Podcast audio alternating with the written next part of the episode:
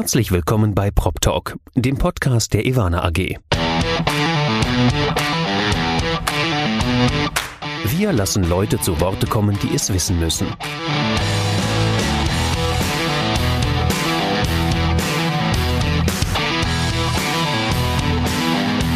Aus der Branche für die Branche. Mit Ihrem Moderator Andy Dietrich. Herzlich willkommen bei Prop Talk, dem Podcast der Ivana AG. Auch heute sitze ich natürlich nicht wieder allein. Das wäre schon ein ziemlich langweiliger Podcast. Deswegen habe ich einen besonders spannenden Gast mitgebracht. Ich begrüße ganz herzlich Roger Baumann. Roger, schönen guten Tag. Hallo Andi, schönen Tag. Freut mich hier zu sein. Ja, äh, ich freue mich auch, dass du äh, dir Zeit nehmen kannst als COO und Head of Product Development Global Real Estate bei dem größten Schweizer Versicherer der Zurich äh, Versicherung. Da kann ich schon mal sagen, vielen Dank dafür. Es ist ein großes Privileg, dass wir heute sprechen dürfen. Ja, du weißt, für, für interessante Dinge nehme ich mir immer Zeit und äh, es ist mir auch eine Ehre, dass du mich da als, ich weiß nicht, wie viel Podcast angefragt hast. Du hast ja schon, glaube ich, über 50 äh, hochkarätige Redner oder Gäste hier bei dir gehabt und äh, deshalb bin ich gespannt auf die nächsten Minuten mit dir. Ja, ähm, wir hatten auch schon mal einen Versicherer da, das war die Allianz Real Estate, die ja durchaus auch äh, auf deinem Schirm auftauchen könnte als einer der Wettbewerber. Aber das sind ja die Deutschen, ihr seid die Schweizer. Lass uns mal erstmal über deinen Werdegang sprechen. Der ähm, war nämlich, wenn man die Frage stellt, wo könnte man in der Schweiz Karriere machen als studierter Bauingenieur und wirklich was in der Immobilienwirtschaft äh, bereiten, dann gibt es die Zurich-Versicherung. Und äh, es gibt aber noch die zweitgrößte Bank in der Schweiz, äh, bei der man Karriere machen kann. Und das hast du äh, gemacht wie kaum ein zweiter. Du warst lange bei der Credit Suisse. Genau, ich war äh, genau gesagt äh, etwa 14 Jahre bei der Credit Suisse. Äh, wenn du mich fragst, wo kann man Karriere machen als Bauingenieur, als ich abgeschlossen habe, war das gar nicht so äh, offensichtlich, dass man im Baugewerbe landet, weil da war es, äh, um das, das Wort Krise in den Mund zu nehmen, äh, recht schwierig. Und ich habe eigentlich den Einstieg dann über ein Startup von der ETH Zürich zuerst einmal gemacht. Dort war ich sieben glückliche Jahre und dann hat es mich in der Tat äh, als Schweizer, ja, Bank, Schokolade, Käse, das sind so die, die Jargons bei uns, wie wir das nennen, äh, wirklich dann in einen Großkonzern gezogen und äh, ja, habe mich seit da in Immobilieninvestments und den, dem Thema Nachhaltigkeit ein bisschen verschrieben.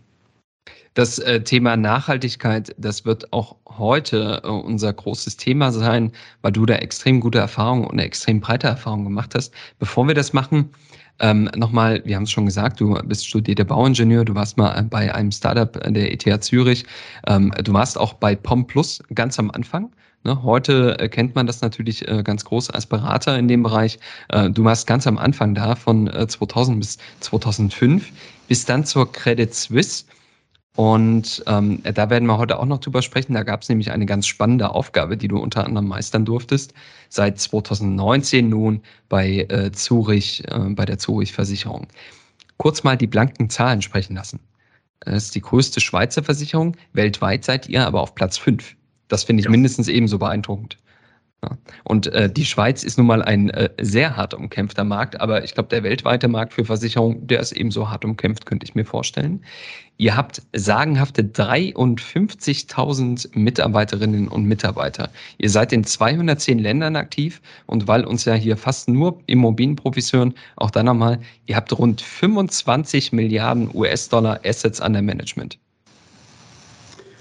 Genau, genau. Wobei eben äh, Zahlengröße an sich äh, ist ja nicht maßgebend, aber es ist ja maßgebend, was, was der Inhalt der, Tätigkeit ist. Aber trotzdem, ähm, klar, die Zurich, ein, ein, ein, ein großer Versicherungskonzern.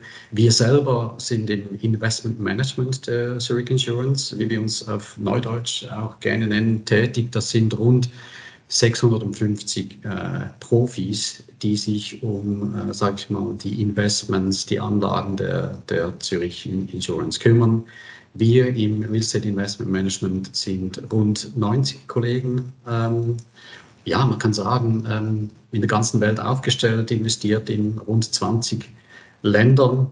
Ähm, wir sind der klassische Core-Investor, also wir investieren ja Geld einerseits von, von unserer Bilanz weg, aber andererseits ähm, durch unser Know-how haben wir uns wie andere Player natürlich auch im Bereich der Drittprodukte begonnen zu positionieren, würde ich mal sagen. Wir sind da stark unterwegs in der Schweiz mit einem Fonds, mit einer größeren Anlagestiftung, die auch im Ausland investiert und äh, natürlich wie andere auch daran und deshalb auch meine Funktion Product Development noch zusätzlich oder zu schauen, wie können wir im Ausland dann auch noch Anlagemöglichkeiten für Investoren äh, schaffen, wie das äh, Allianz Real Estate natürlich äh, sensationell macht, äh, da sehr weit vorne ist. Da sind wir vielleicht ein bisschen hintendrein, aber ähm, ich glaube, wir sind auf einem guten Wege, ähm, auch dort eine Plattform zu schaffen äh, mit unseren äh, Experten on the ground in all den Ländern, die uns wichtig sind. Und das sind viele Länder. Äh, das heißt, wir können heute mit dir wunderbar einen internationalen Blick einnehmen. Ähm, was man nicht unter den Tisch fallen lassen darf, das Thema Nachhaltigkeit ähm, spielt für dich persönlich eine große Rolle. Du bist seit vielen Jahren mit dabei. Du bist unter anderem auch im äh, Board von Longevity Partners, die man vielleicht hier an der Stelle nochmal kurz vorstellen sollte. Ja, gerne. Ja, das äh, Longevity Partners ist eine, eine Herzensangelegenheit. Ähm, wurde vor rund ähm, sechs, sieben Jahren äh, gegründet, ist ein Unternehmen, das mittlerweile, das kann man so sagen, ähm, eines der größten ja, Beratungsbüros ist im Bereich Nachhaltigkeit, äh, international aufgestellt, man kann sagen beinahe global aufgestellt, über 130 Mitarbeitende, Headquarter in, in, in London, äh, Büros in, in Paris, in Amsterdam, in München, New York, San Francisco äh, und der Gründer Etienne Galdestin ist mit seiner Familie so nach Osten übergesiedelt, weil gerade der amerikanische Markt in Sachen Nachhaltigkeit ähm, noch einiges an Aufholbedarf äh, hat und natürlich ein Riesenpotenzial bietet. Und wir sind auch in der Tat daran, äh, uns Asien zu erschließen. Wir haben sehr viele große äh, Investoren, die natürlich auch international ähm, investiert sind und auch da sind natürlich dann Nachhaltigkeitsexperten gefragt. Ähm, die Firma ist sehr dynamisch. Wir haben wie alle, die im Thema Nachhaltigkeit engagiert sind, äh, natürlich die große Herausforderung, hier die entsprechenden Fachkräfte zu finden, äh, die entsprechend auch Kunden beraten können. Ähm, aber ähm, wir können immer wieder sehr talentierte Leute auch rekrutieren aus namhaften Universitäten, die eben, sage ich mal, Nachhaltigkeit in der DNA drin haben. Das ist das Thema ähm, der, der Zukunft. Äh, wir haben als Basisgeschäft uns größten Premium News Zertifizierer positionieren können im Markt und bieten Leistungen eben von, sage ich mal, der reinen Zertifizierung über das Data Management bis hin zu, zur Strategie an. Und ich bin seit ja, fast drei Jahren jetzt dann im Board dieser Gesellschaft. Das lege ich auch hier ganz klar offen, weil es für mich auch eine Herzensangelegenheit ist, dieses Thema eben auch, sag ich mal, einer anderen Generation noch ein bisschen mehr einzuverleiben und mit meinen Erfahrungen da äh, ja, zum Erfolg beizutragen, so gut es geht. Man sagt ja so schön, wir haben uns die Welt nur von unseren Kindern und Kindeskindern geliehen und sollten vorsichtig damit umgehen. Ähm, du lässt aber diesen Worten auch Taten folgen. Wir machen es mal chronologisch, würde ich sagen. Es gab eine Zeit, in der hat der Markt äh, ziemlich ich sag mal, da niedergelegen weltweit. Das war die Zeit um 2007, 2008. Die Finanzkrise hat uns alle überrumpelt. Äh, es gab diverse Länder, auch in Südeuropa ähm, und Nordeuropa, die echt zu kämpfen hatten. Auch Deutschland ging es nicht gut. Die Schweiz ist wie so oft neutral geblieben, etwas besser durchgekommen. Aber auch da gab es natürlich Einbußen. Und in dieser Zeit warst du gerade bei Credit Suisse und da hat jemand zu dir gesagt, Roger, bau mir mal einen nachhaltigen Immobilienfonds. In einer Zeit, in der Nachhaltigkeit, würde ich mal heute sagen, ein ziemliches Marketing-Buzzword war. Vielleicht können wir da mal zurückblicken. Das ist 15 Jahre her etwa, ne? Ja, genau. Also ich habe um 2005 bei der Credit Suisse äh, begonnen, genau, und diesen, dieses Produkt oder diesen Nachhaltigkeitsfonds, den hat man dann 2009 äh, lanciert, ja, und in der Tat ähm, war das seinerzeit natürlich ein Immobilienchef Schweiz, der sehr weit vorausschauen konnte. Es gibt nicht viele Menschen, Visionäre, Pioniere, die eben in die, die zweite Geländekammer blicken können. Der Mensch per se ist kurzfristig orientiert in seinem Denken und Handeln. Und ich denke, das war ein Mensch, der sehr weit vorausgeschaut hat. Und das Thema seinerzeit war wirklich noch in den Kinderschuhen.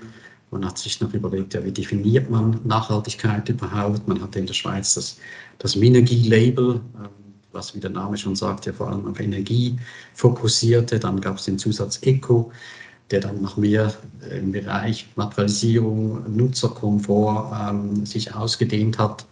Aber so wirklich, ähm, sag ich mal, eben das Thema definiert und, und ähm, gewusst, was er noch auf uns zukommt, hat, hat noch niemand. Und ähm, deshalb war es eine sehr spannende Zeit, weil es ging dann darum, auch mit Kollegen zu, überhaupt mal zu diskutieren und zu philosophieren, ja, wie machen wir denn das oder wie definieren wir eine, eine grüne Liegenschaft? Ist das jetzt einfach eine zertifizierte Minergie-Liegenschaft? Da kommt natürlich dann sofort der Chefeinkäufer und sagt mir, Roger, wenn ich nur noch Minergie einkaufen soll, dann finde ich eh nichts. Das gibt nichts. Dann kannst du gerade einpacken mit deiner Fondsidee. Ähm, dann kamen die anderen, die gesagt haben, ja gut, eben, Minergie geht mir zu wenig weit, lass uns doch selber was kreieren. Und ich gesagt, ja gut, wie machen wir dann das? Ähm, da gibt es so drei Dimensionen, I, S und G. Äh, äh, definieren wir doch mal in fünf Dimensionen äh, Indikatoren und am Ende des Tages ist dann wirklich eigentlich ein Konzept rausgekommen, wo wir ein Indikatoren-Set definiert haben, ähm, um das Thema Nachhaltigkeit zu definieren ähm, und eine nachhaltige Immobilie zu definieren. Das war der Startpunkt von äh, Green Property, haben wir das Konzept seinerzeit äh, genannt und das war dann auch im Prinzip die Grundlage für den Fonds, den wir lancieren wollten. Der Fokus lag ganz klar auf, auf Neubau. Heute würde man sich eine Fondsidee vielleicht anders stricken, denn wir wissen ja alle, die Herausforderung liegt nicht im Neubau zukünftig, sondern sie liegt im Bestand. Wir alle wissen, dass etwa 80, 90 Prozent der Bausubstanz, die heute vorhanden ist, auch in 2050 noch da sein wird. Also deshalb würde wahrscheinlich eine Fondsstrategie anders aussehen. Nichtsdestotrotz haben wir dann auch dieses Neubaukonzept, dieses Rating, dieses Green Property auf Bestandsliegenschaften ausgedehnt und daraus eine, auch eine online-basierte äh, Version gemacht, um da Liegenschaften sozusagen bewerten zu können. Und wir haben uns das Ganze nicht selbst äh, einverleibt, sondern am Ende des Tages hat auch dann eine externe Instanz, der Bewerter, jeweils dieses Green Property Siegel ähm, vergeben oder attestiert, um da auch entsprechend einen neutralen Blickwinkel darauf äh, zu haben. Das war eine spannende Zeit. Man hat dann auch sehr schnell gemerkt, aha, Nachhaltigkeit, ohne dass du äh, Energiefluss und CO2-Footprint deiner Liegenschaft kennst, geht gar nicht. Und die Credit Suisse war da auch, sage ich mal, sehr früh äh, zusammen mit einem größeren Unternehmen daran, dann äh, zuerst schweizweit ein Energiemanagementsystem einzuführen, über, um überhaupt einmal an die Daten ranzukommen. Sehr früh sich schon auch überlegt hat, äh, was sind die Ziele für 2050. Also man hat da in der Schweiz war 80 Prozent Reduktion war seinerzeit das CO2-Ziel. Das hat man äh, bei der Bank äh, sehr früh dann auch ausgearbeitet, Strategien erarbeitet. Wir waren sehr früh bei Gresby dabei und das kommt wahrscheinlich den Kollegen, die noch bei der Bank sind und im Immobilienmanagement tätig sind, jetzt auch zugute, weil das Thema, ohne dieses Thema geht es heutzutage nicht mehr. Ich würde sagen, das ist das, die größte Herausforderung der Menschheit, die wir haben. Die größte Herausforderung der Menschheit, aber natürlich auch die größte Herausforderung, die ihr als äh, Zurich Insurance äh, aktuell zu meistern habt. Ihr habt ein sehr großes Bestandsportfolio und äh, so wie ich dich kenne, habt ihr auch eine sehr stringente, man hätte jetzt Nachhaltigkeitsstrategie gesagt, aber ich glaube, ESG ist als Begriff einfach deutlich präsenter. Wie genau gehst du denn mit dem Thema ESG um bei euch? Wir haben selbstverständlich von der, von der Zürich her natürlich auf, auf Corporate-Ebene ähm, sehr viele Aktivitäten in, in diesem äh, Bereich. Das geht äh, bis hin zu äh, auch Impact Investing. Äh, Im Real Estate-Bereich per se kann ich sagen, wir machen grundsätzlich, grundsätzlich Best Practice, was auch andere Marktplayer natürlich äh, machen. Also wir versuchen auf jeden Fall äh, sage ich mal, uns, uns sehr stark auf äh, CO2-Reduktion zu konzentrieren. Das ist im Bereich E die Hauptherausforderung in der heutigen Zeit. Ähm, wir gehen aber noch weiter, um natürlich ein Netto-Null-Ziel zu erreichen, was wir äh, kommuniziert haben am, am Markt. Ähm, sogar 30 Prozent Reduktion bis 2025 äh, gehen wir über operationelles äh, CO2-Ausstoß gehen wir hinaus und schauen uns auch an, wie gehen wir mit Materialisierung um. Embodied Carbon ist ein großes Thema, Zirkularität und haben dort erste Pilotprojekte ähm, um auch da Best Practice in der Unternehmung oder im Real Estate einzuführen. Die Schwierigkeit ist natürlich äh, die, wenn du international unterwegs bist, hast du verschiedene Länder, verschiedene Regulatorien, vielleicht auch verschiedene Kulturen, verschiedene klimatische Zonen mit unterschiedlichen Herausforderungen. In der Schweiz sind es primär die Ölheizungen, die uns Sorgen machen. Äh, ich würde mal sagen, in Spanien und Portugal ist es wahrscheinlich dann eher äh, die Kühlung und der, der grüne Strom, äh, den man sich da überlegen muss, ebenso in Chile. Dann hast du gewisse Länder, die halt ältere Portfolios haben oder jüngere Portfolios. Insgesamt kann ich aber sagen, dass wir als ausgesprochener Core-Investor natürlich in auch sehr gute Liegenschaften investiert sind, weil wir auch langfristig denken und deshalb vom, sage ich mal, von der Ausgangslage her sehr gut äh, positioniert sind, ähm, was die Erreichung der Zwischenziele 2025 äh, sind, aber auch der Langfristziele. Wie äh, global könnt ihr diese Ziele denn setzen? Ich meine, es geht ja im Kern auch darum, dass ihr den, den Verbrauch eurer Immobilien kennt, äh, die Ökobilanz. Aber ihr seid nun mal in vielen Ländern unterwegs, in denen ich mir vorstellen könnte, dass die Bilanzierung auch zum Teil äh, deutlich unterschiedlich ist. Also wie global kann denn ein Nachhaltigkeitsziel von Credit, äh, von äh, Verzeihung, Credit Suisse, äh, Zurich Insurance natürlich, ähm, auf das weltweit ausgelegte Immobilienportfolio aus, ausgelegt sein oder konzipiert sein? Ja, zum, zum Glück gibt es ja, ja verglichen mit der Vergangenheit mittlerweile auch gewisse Standards, also Greenhouse Gas Protocol. Es gibt auch äh, Systeme, die, die weltweit äh, einsetzbar sind. Will ich, will ich jetzt keine, keine Namen nennen.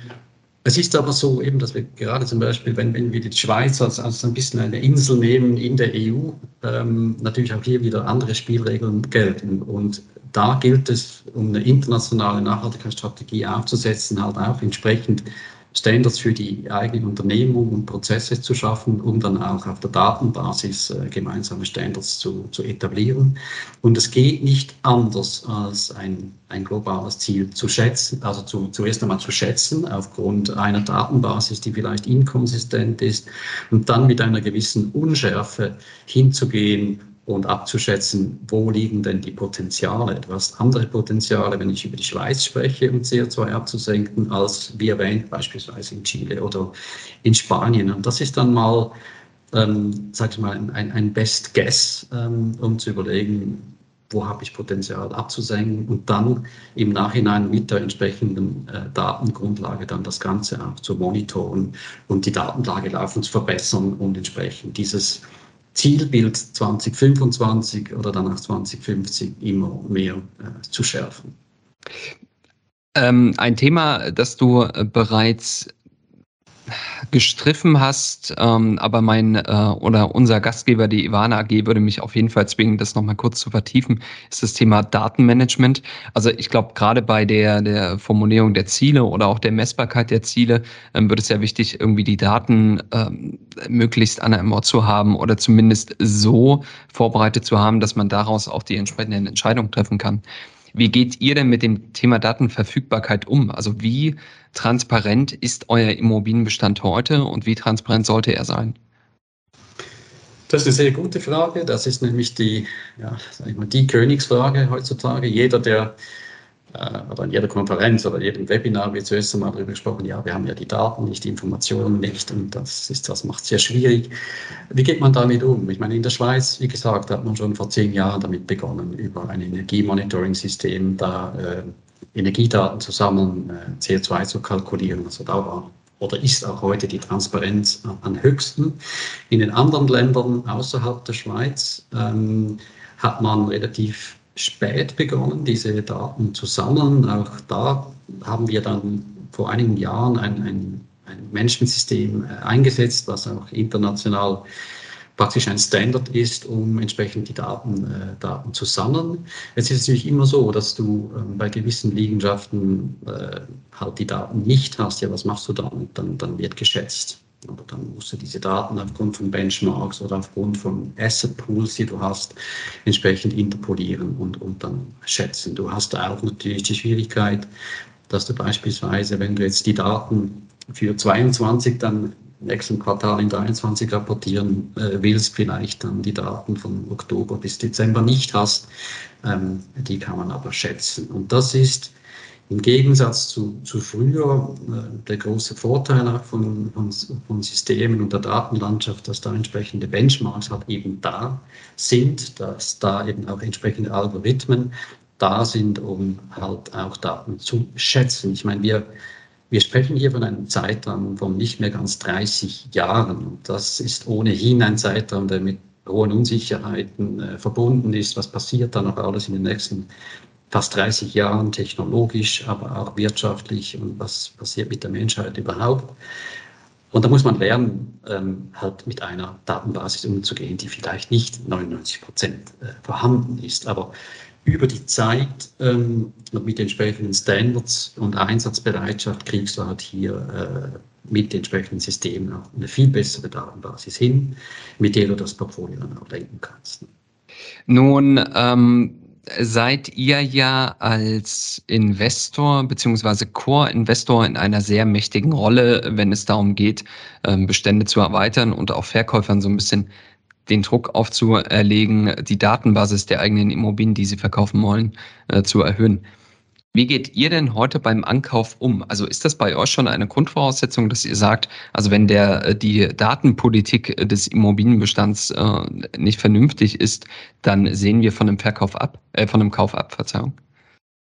Ich würde sagen, soweit sind wir noch nicht, aber das wird äh, kommen. Also das Thema ESG-DD im, im Ankauf mhm. ist ein Thema, was auch bei uns in Einführung ist. Ähm, es ist so, dass du oftmals natürlich in der frühen Phase eines Ankaufes äh, gar nicht an diese Daten rankommst. Also es ist praktisch illusorisch zu glauben, du hättest, äh, wenn du eine Logistikliegenschaft in LA ankaufst, äh, dass du dann irgendwie den Energieverbrauch oder gar den CO2-Footprint kriegst. Also das ist notabene nicht nur in den USA, sondern auch in Europa ein, ein sehr schwieriges Unter, Unterfangen.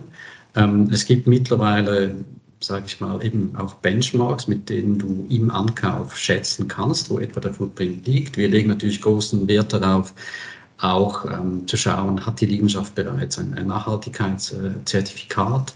Ähm, wie sieht es mit, mit den CAPEX aus, mit Investitionen, die jetzt dann kommen? Und der Weg geht dahin, dass wir sämtliche Liegenschaften, die wir einkaufen, scoren werden, auch äh, durch den CREM-Pfad äh, durchrechnen lassen werden, um ein potenzielles Training Risk bereits beim Ankauf äh, eben auszuweisen und entsprechende, sage ich mal, Nachhaltigkeits-, äh, CAPEX-Maßnahmen, Unterhaltsmaßnahmen dann in den Ankaufspreis einverhandeln kann und muss, weil du willst ja nicht, sage ich mal, eben Assets einkaufen, die bereits nicht mehr den heutigen regulatorischen Vorgaben gerecht werden. Das ja, wird glaub, kommen. Also, ja. Entschuldigung, da sind andere vielleicht schon sehr viel weiter. Ähm, aber das wird, äh, das wird kommen. Bei jedem Portfolio-Manager wird nicht mehr nur die Rendite im Vordergrund stehen, sondern eben auch die Nachhaltigkeitsperformance. Und da wird das Thema ESGD verstärkt in den Vordergrund. Ich ich glaube, das Thema Stranding Risk äh, im Immobilienbestand hat ja extrem an Bedeutung gewonnen. Wir sehen es ja an einigen äh, Standorten schon. In einigen Märkten sinkt ja sogar die Vermietbarkeit, äh, wenn einfach der, der ökologische Standard nicht erfüllt werden kann oder die ESG-Standard nicht erfüllt werden kann. Ähm, du bist seit, ähm, ich muss es jetzt mal leider so deutlich sagen, seit einem Vierteljahrhundert in der Immobilienwirtschaft unterwegs, Roger. Ja, tut mir leid. Ähm, Das bedeutet aber, du hast äh, zwei abschwingende Märkte ähm, mitbekommen. Anfang der 2000er hat man natürlich auch durch die Dotcom-Blase ein Finanzierungsthema, das auch die Immobilienmärkte getroffen hat, äh, natürlich vor allem mieterseitig. 2007, äh, 2008 hatten wir die Weltwirtschaftskrise.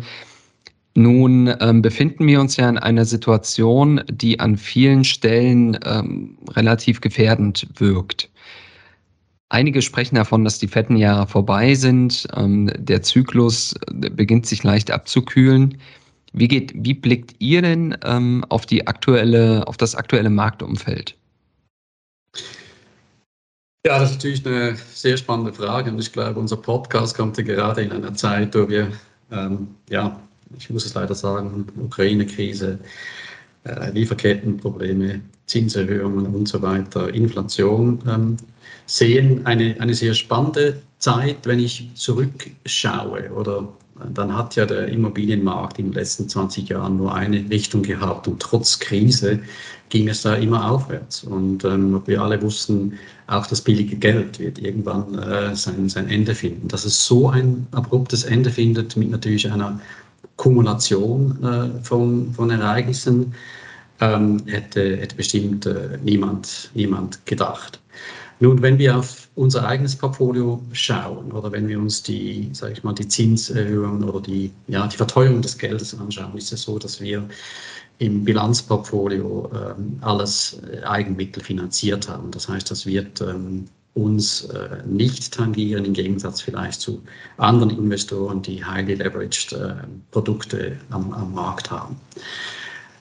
Was wir aber ähm, sehr kritisch und ernst äh, anschauen, ist natürlich, wie verhält sich das Ganze auf die Bewertungen unseres äh, Liegenschaftsportfolios. Insgesamt kann man sagen, dass wir gerade im Bereich ähm, des, äh, der, der Cashflows auf der Mieterseite natürlich im gewerblichen Bereich indexierte Mietverträge haben. Das heißt, die, äh, die, die, die Inflation, die können wir entsprechend weitergeben.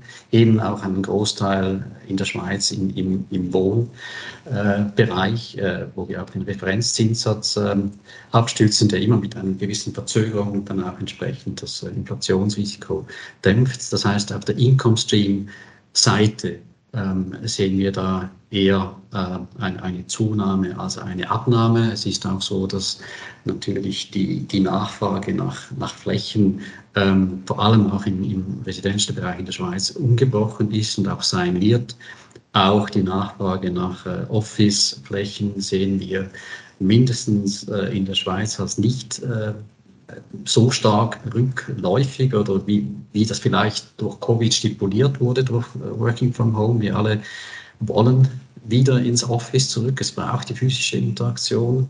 Die Schweiz ist vielleicht ein bisschen auch ein Spezialfall, weil wir nicht diese langen Pendelwege haben, nicht beispielsweise in den USA, wo du gleich zwei Stunden unterwegs bist und jetzt natürlich natürlich äh, Büroflächen äh, entsprechend nicht mehr belegen äh, lassen.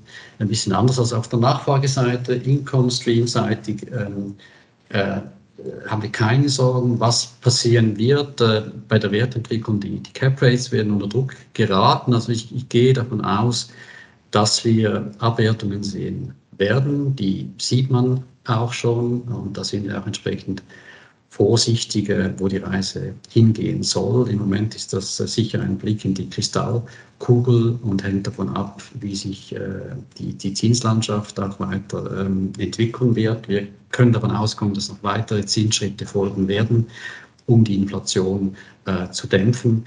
Ähm, also auf der Bewertungsseite werden wir da ganz sicher, ähm, sage ich mal, Rückschläge sehen wobei das eben immer davon abhängt, wie man, wie man investiert ist, in welchen Sektoren, wo und wie hoch die, die Fremdfinanzierung ist.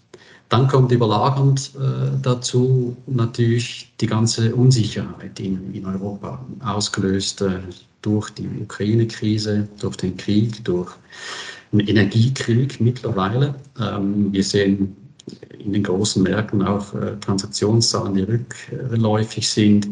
Wir sehen verschiedene Investoren, die natürlich jetzt zurückhaltend sind äh, aufgrund dieser Entwicklung und der Unsicherheit generell. Und das stellt die, die ganze Branche oder die ganze Immobilienbranche, die erfolgsverwöhnt war über die letzten 20 Jahre natürlich schon äh, vor die Frage, wo, wo geht es wo geht's dann jetzt hin? Ich selbst bin überzeugt, dass äh, Real Assets Real Assets auch in einem inflationären oder gerade in einem inflationären Umfeld auch ein gewisser Hedge natürlich ist. gegenüber anderen Werten, ähm, äh, die entsprechend ins Taumeln äh, kommen.